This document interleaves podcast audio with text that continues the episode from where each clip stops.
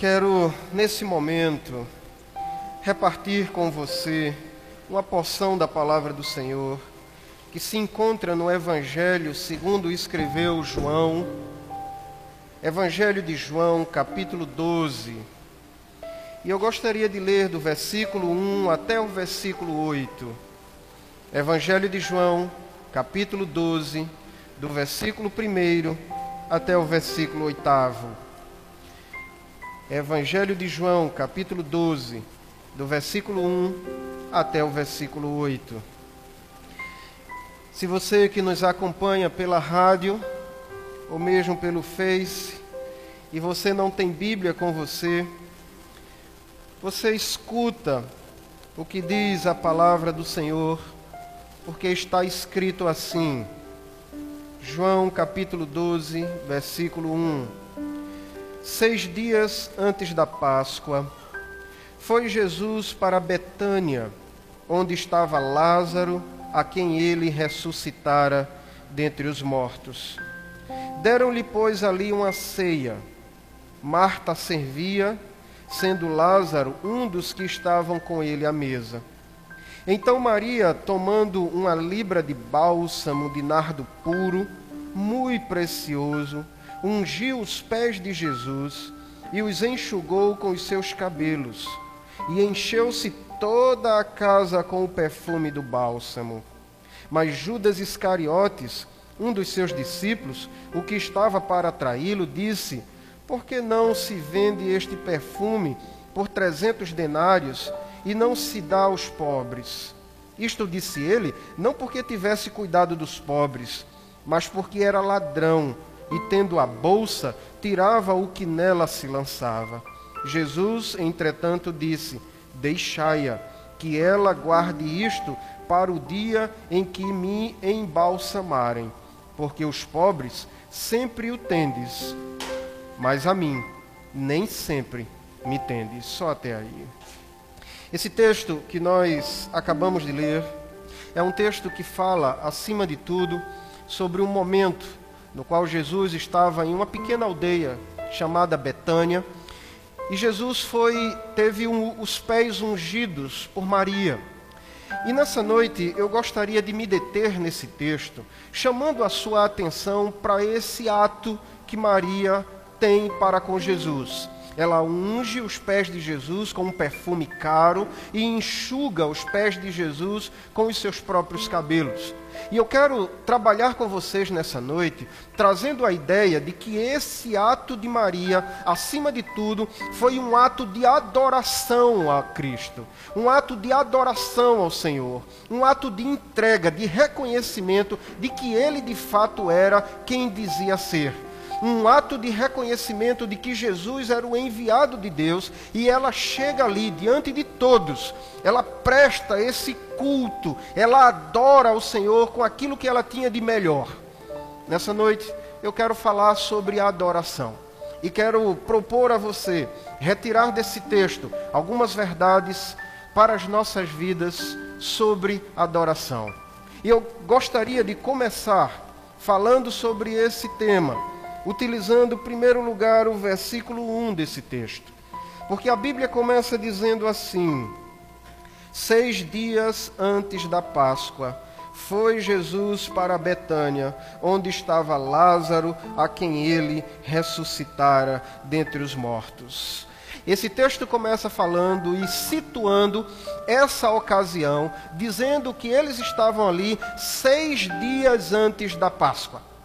E eu quero situar você no tempo e no espaço, porque a Páscoa seria exatamente o momento no qual Jesus morreria. A festividade da Páscoa exigia que o povo judeu sacrificasse o cordeiro para que os seus pecados fossem perdoados.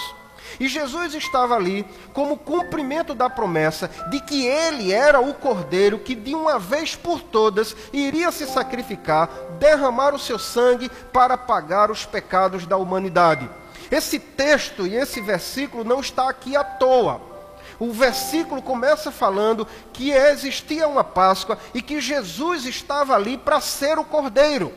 E a adoração começa, acima de tudo, pelo reconhecimento de que Jesus é esse que morre pelos pecados da humanidade.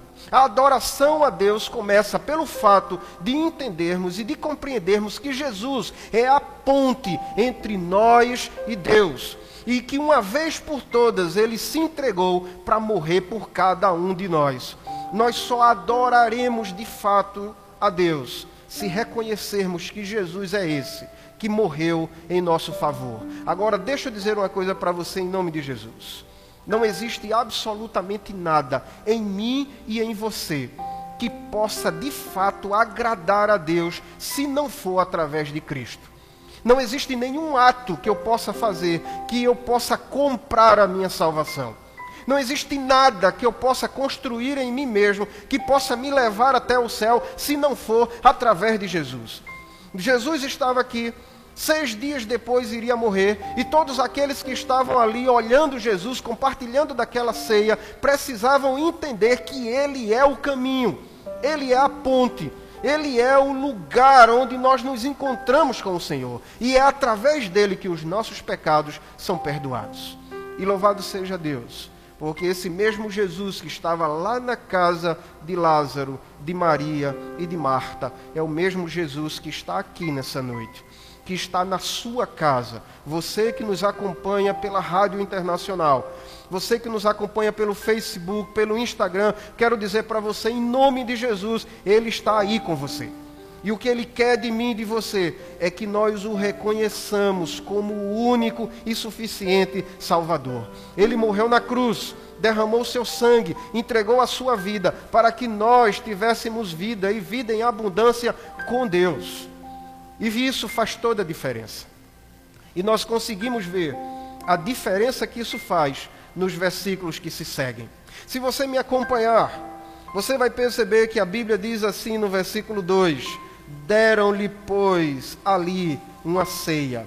Marta, sendo Lázaro, ou seja, Marta servia, sendo Lázaro um dos que estavam com ele à mesa. Eu acho interessante como o versículo 2 começa, porque a Bíblia vai dizer que aquela família deu uma ceia para Jesus. E a ceia naquele tempo era um pouco diferente do que nós temos hoje. Hoje nós simplesmente pomos a mesa, sentamos à mesa, comemos com a nossa família. Naquela época de Jesus, a ideia de ceia era uma ideia de festa de chamar as outras pessoas, de convidar aqueles que estavam próximos. Se você for observar no versículo 9 até o versículo 11 desse mesmo texto, você vai ver que uma grande multidão afluiu até Betânia, porque sabiam que Jesus estava ali, e é bem possível que muitas daquelas pessoas estivessem ceando com eles. Eles estavam dando uma grande ceia pelo simples fato de reconhecerem que Jesus havia ressuscitado Lázaro. E eles reconheciam Jesus como esse único e suficiente Salvador, e esse contato de Jesus com essa família modificou completamente a vida dessa família. Veja que informação interessante no versículo 2. Deram-lhe, pois, uma ceia. Veja o que é que Marta fazia. Marta servia. Olha aqui para mim, deixa eu dizer uma coisa para você. Em outro texto, você vai ver a atitude de Marta. No texto de Lucas, você vai ver que Jesus vai até a casa deles e Marta servia, enquanto Maria estava sentada aos pés de Jesus. Mas enquanto Marta servia, Marta reclamava. Marta falava porque a sua irmã estava simplesmente ouvindo as palavras de Jesus. Ela vai até Jesus e diz a Jesus: Você não se incomoda pelo fato de eu estar servindo sozinha enquanto a minha irmã está aqui escutando a sua palavra?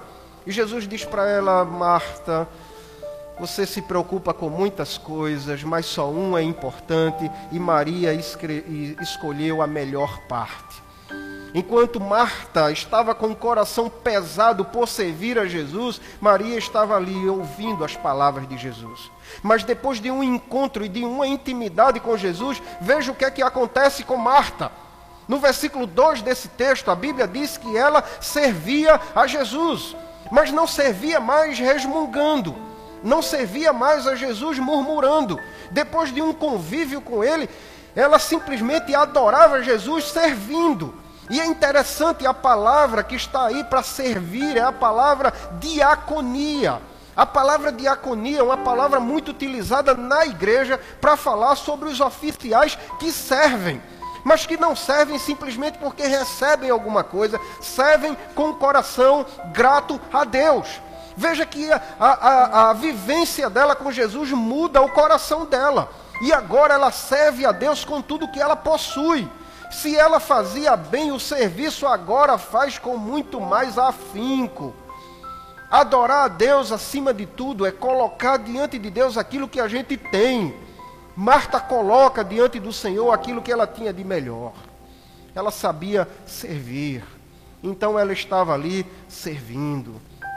Adoração é simplesmente entregar a Cristo aquilo que nós temos de melhor.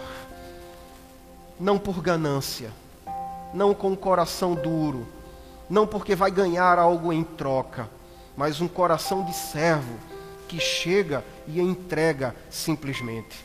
A Bíblia diz que ela servia. Mas não era só ela que servia e adorava a Cristo. No versículo 2 ainda vai dizer: Lázaro, um dos que estavam com ele à mesa. Veja só que coisa interessante.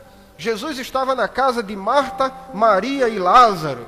E aí eles põem a mesa, eles fazem festa quando Jesus chega. E aí Lázaro se senta à mesa com Jesus e fica claro isso no texto. Mas é interessante porque aquele que senta à mesa não era qualquer um. As pessoas não traziam para a mesa qualquer pessoa. Sentar-se na mesa significava, acima de tudo, ter comunhão com alguém. Lázaro aqui demonstra que tinha comunhão com o Senhor, que estava andando com ele, que acreditava nele, que vivia para ele. Adoração, acima de tudo, é comungar com o Senhor. E comungar, acima de tudo, é falar, é se relacionar. Se você adora, ou pelo menos diz que adora a Deus, mas não tem comunhão com o Senhor, algo está faltando na sua relação com Deus. E existem muitas pessoas que dizem que adoram apenas da boca para fora, que confundem adoração com cantar música. Adoração não é simplesmente cantar uma música. Cantar uma música é dizer em verso e prosa uma frase que às vezes até é uma frase que glorifica a Deus. Mas adorar é muito mais do que isso. Adorar é simplesmente se entregar. É ser verdadeiro com aquilo que fala, com aquilo que diz, com aquilo que prega. É ser verdadeiro com aquilo que coloca diante do Senhor e aquilo que Deus quer que a gente coloque não é simplesmente palavra. O que Deus quer de mim e de você é a vida por completo é tudo aquilo que nós pensamos, é tudo aquilo que nós vivemos, é tudo aquilo que nós planejamos. E se isso não for de forma nenhuma aquilo que a gente apresenta a Deus, não é adoração. Lázaro senta-se à mesa. Ele se inclina para Jesus, mostrando que tem comunhão com o Cristo. Portanto, se você gostaria de adorar o Senhor, eu quero fazer um desafio para você. Primeiro desafio é adorar a Deus com tudo que você tem. Segundo desafio é adorar a Deus tendo comunhão com o Senhor. E a palavra comunhão é comungar, é estar perto, é troca, é acima de tudo relacionamento. Não dá para dizer que ama a Deus simplesmente no sábado à noite quando vem para a igreja, ou no domingo à noite quando vem para a igreja, ou simplesmente quando alguém abre a Bíblia para falar sobre Cristo. Comunhão com Deus é dia a dia, é diariamente, é cortar na própria carne, é colocar os seus, as suas inclinações de lado para servir ao Senhor. É ter um coração sim, simplesmente grato a Deus é matar o velho homem, como já dizia o apóstolo Paulo, mas para viver para o Senhor. É deixar de viver para si mesmo, de ser egoísta, de ser egocêntrico, de pensar em si mesmo, de entesourar para si mesmo, de fazer as coisas simplesmente para se engrandecer, mas fazer tudo para a glória de Deus. E isso não é fácil nem simples. Isso requer de nós coragem para dizer assim: Senhor, tudo que é meu não é meu, é teu. Tudo que eu tenho não, posso, não é meu em particular, mas pertence ao Senhor. É ter a coragem de olhar para a esposa, para os filhos, para os bens que possui e dizer: Senhor, tudo é teu. Está tudo na tua mão. Eu sou apenas o administrador dessas coisas. Mas tudo é teu. Quando a gente tem essa consciência, a gente percebe que a nossa vida se transforma numa vida de adoração ao Senhor. Uma das coisas mais difíceis para o ser humano é essa possibilidade de entender que aquilo que é seu não é de fato seu, mas pertence ao Senhor. Lázaro estava aqui, na mesa, comungando com o Senhor. É tão interessante que, se você for observar do versículo 9 até o versículo 11, a Bíblia vai dizer que a multidão ia até Betânia, não só por causa de Jesus, mas a multidão ia até Betânia porque queria ver Lázaro que havia ressuscitado. E deve ter sido uma, uma, uma coisa grandiosa naquela aldeia. Deveria ter sido, de fato, algo que se transformou num grande rebuliço. Porque a Bíblia vai dizer que Lázaro estava morto há quatro dias. E existia um pensamento, acima de tudo, do povo judeu, que até o terceiro dia alguém poderia voltar a viver. Mas no quarto dia já não se podia mais voltar a viver, porque a alma já tinha encontrado o seu lugar e já ficava impossível dar a volta da alma para o corpo. E é interessante que quando Jesus chega naquela aldeia, Jesus já chega na aldeia no quarto dia que Lázaro havia morrido. E a Bíblia vai dizer que Jesus grita, dizendo: Lázaro, vem para fora. E a Bíblia vai dizer que naquele momento Lázaro, que estava quatro dias morto, ele se levanta e vai para fora, porque a palavra de Jesus tira Lázaro do túmulo e traz Lázaro mais uma vez, e foi um alvoroço naquela aldeia, mostrando que o poder de Deus é um poder tão intenso, tão imenso, infinito, e que Jesus é Senhor, inclusive dos mortos. Porque não existe nada que fuja ao controle de Cristo.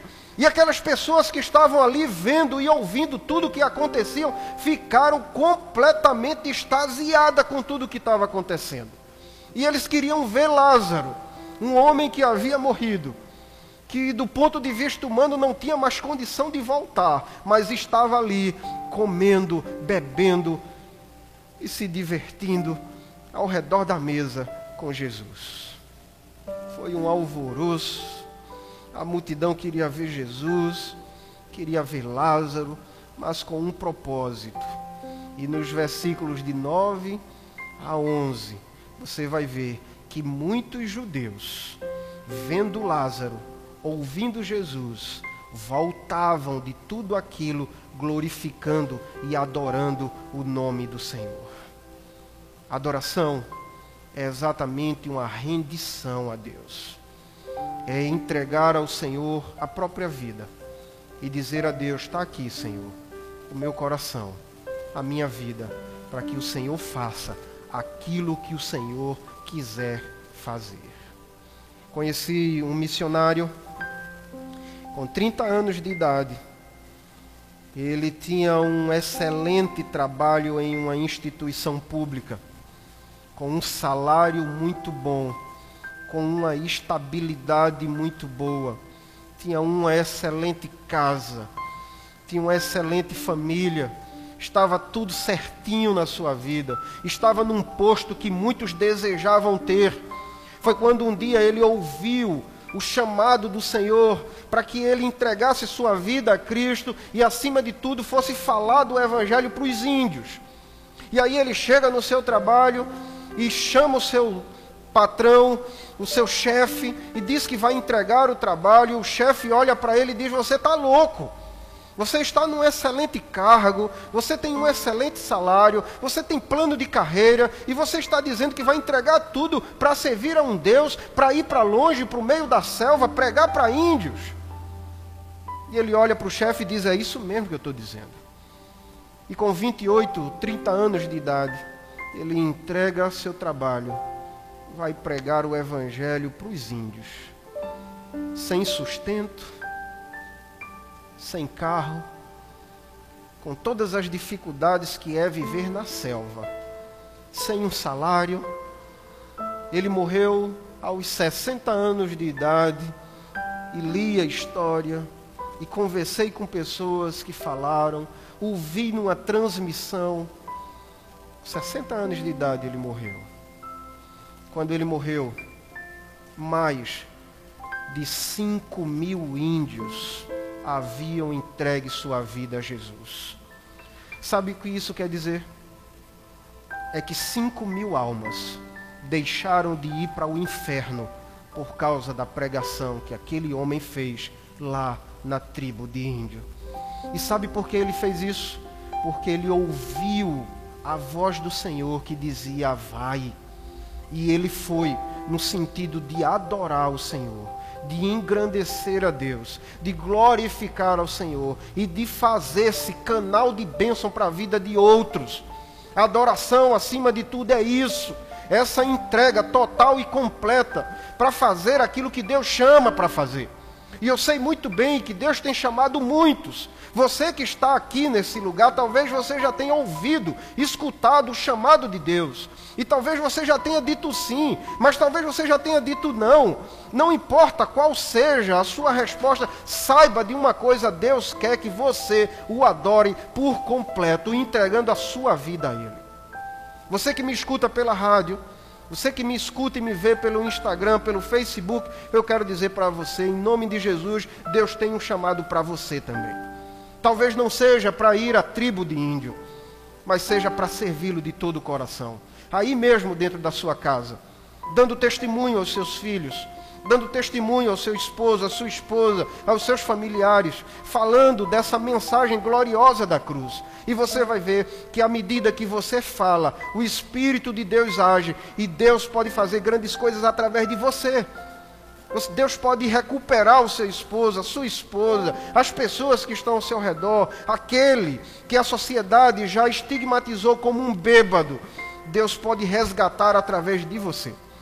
Deus pode através de você, resgatar aquele que a sociedade já não quer mais por conta das drogas, por conta da prostituição, por conta de tantas coisas. Deus quer usar você para resgatar as pessoas, mas o adore com todo o seu coração, com toda a sua vida, porque é isso que Deus espera de mim e de você.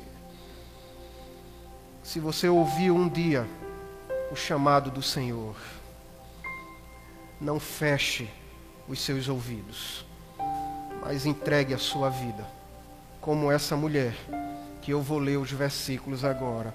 Acompanhe comigo o que diz o versículo 3 desse texto. Diz assim: Então Maria, tomando uma libra de bálsamo de nardo puro, muito precioso, ungiu os pés de Jesus e os enxugou com os seus cabelos.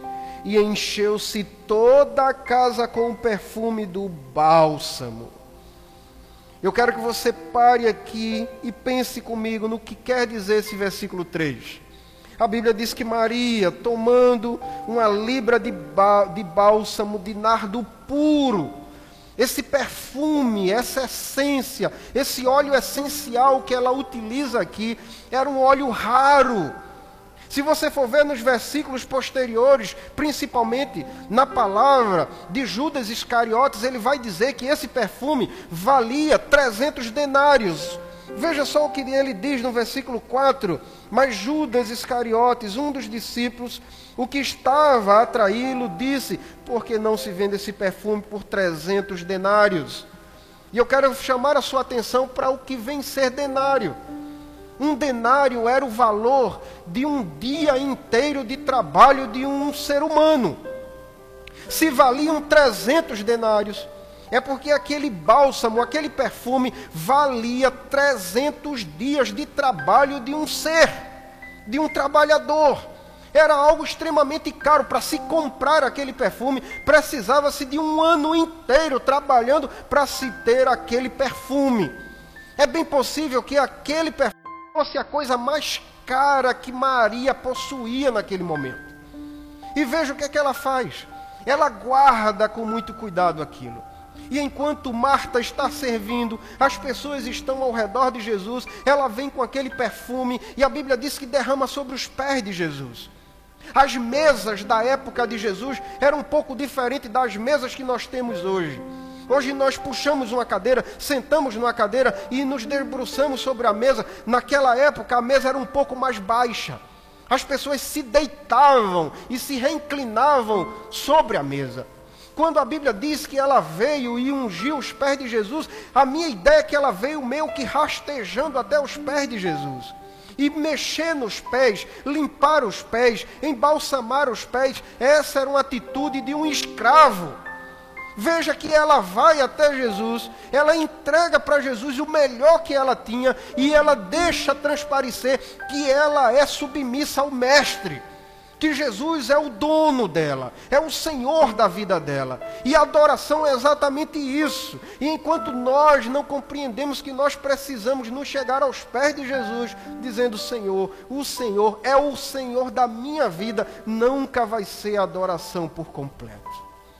Ela vai até Cristo, levando o melhor que ela possuía, aquele perfume caro. Ela entrega para o Senhor e ela não tem necessariamente um coração egoísta de dizer, trabalhei tanto por esse perfume. Ela entrega o melhor que ela tem para Deus. E é por isso que eu quero chamar a sua atenção nessa noite. Para que a gente possa dar ao Senhor o melhor que a gente tem.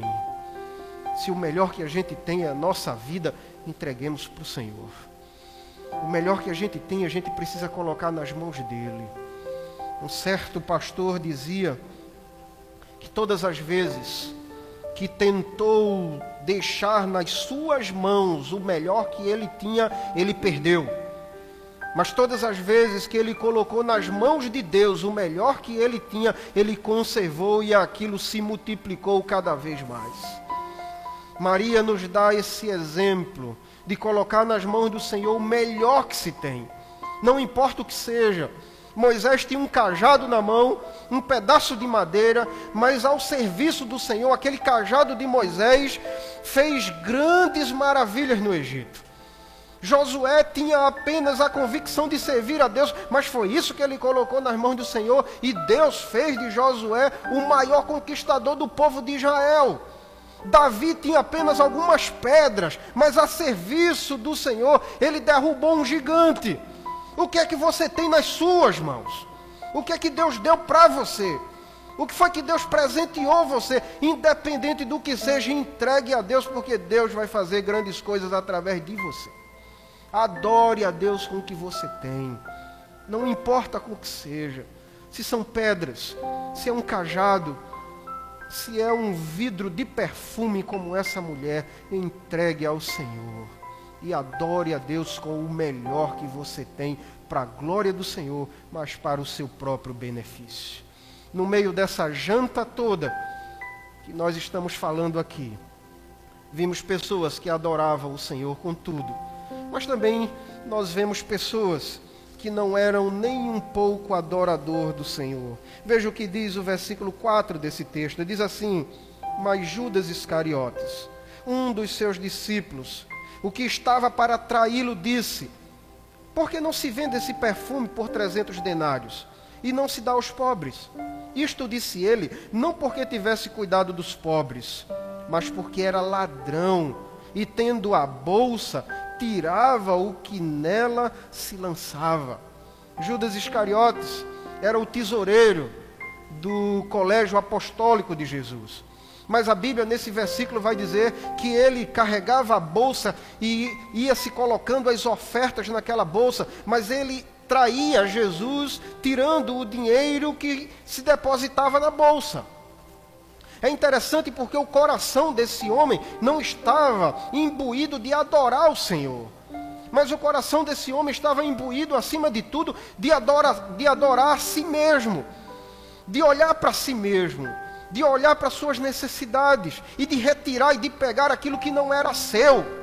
Veja que diante de uma cena só, nós conseguimos ver dois corações. Um coração que estava inclinado para adorar o Senhor e outro coração que estava longe de Deus. A pergunta que fica nessa noite é: qual é o seu coração? Qual é a adoração que você faz? Qual é a entrega que você faz? Qual é o culto que você presta a Deus? Deus nos livre de termos um coração como esse de Judas. mas que Deus fomente em nós esse coração adorador de Maria, que entregou o melhor que possuía para a glória do Senhor. E aí Judas dá uma desculpa das mais esfarrapadas possível. Ele diz: Por que é que você não pega esse dinheiro, venderia esse perfume, pega o dinheiro e dá para os pobres? Porque ele sabia muito bem que esse dinheiro iria passar pela bolsa que ele tinha na mão e que ele iria tirar esse dinheiro para o seu benefício próprio. Isso é egoísmo. São homens ególatras, egoístas, egocêntricos. E esse é um dos piores sentimentos que um ser humano pode ter. Mas veja o que é que Jesus ensina nesse texto. Se você observar no versículo 7, a Bíblia diz assim: Jesus, entretanto, disse: Deixai-a, que ela guarde isto para o dia em que me embalsamarem, porque os pobres sempre o tendes convosco, mas a mim nem sempre me tendes. Jesus olha para todos aqueles que estavam ali e diz para todos os seus ouvintes: Deixai que ela adore ao Senhor. Não a impeçais. Deixa ela vir. Deixa ela adorar com aquilo que ela tem. Deixa ela adorar com aquilo que ela pretendeu adorar. Os verdadeiros adoradores são assim. Para falar a verdade, aquela mulher nem tinha oportunidade, nem tinha o direito de dizer alguma coisa naquele lugar, ou de fazer um ato como esse. Era uma mulher. E sendo uma mulher, ela era escanteada. Mas é Jesus quem dá a voz para ela. Deixa ela vir. Porque a adoração de um verdadeiro adorador, o Senhor quer receber. E não importa o que seja, Deus quer receber de você a adoração a Ele. O grande desafio para nós nessa noite, irmãos, é o desafio de adorarmos o Senhor com tudo o que nós temos, com tudo o que possuímos, com toda a nossa mente, com todo o nosso coração. Não importa quem você seja, nem o que você tenha, adore ao Senhor com tudo que você tiver. Deus espera de mim e de você. Deus espera e quer encontrar em mim e em você um verdadeiro adorador. Pense nisso. Que o Senhor nos abençoe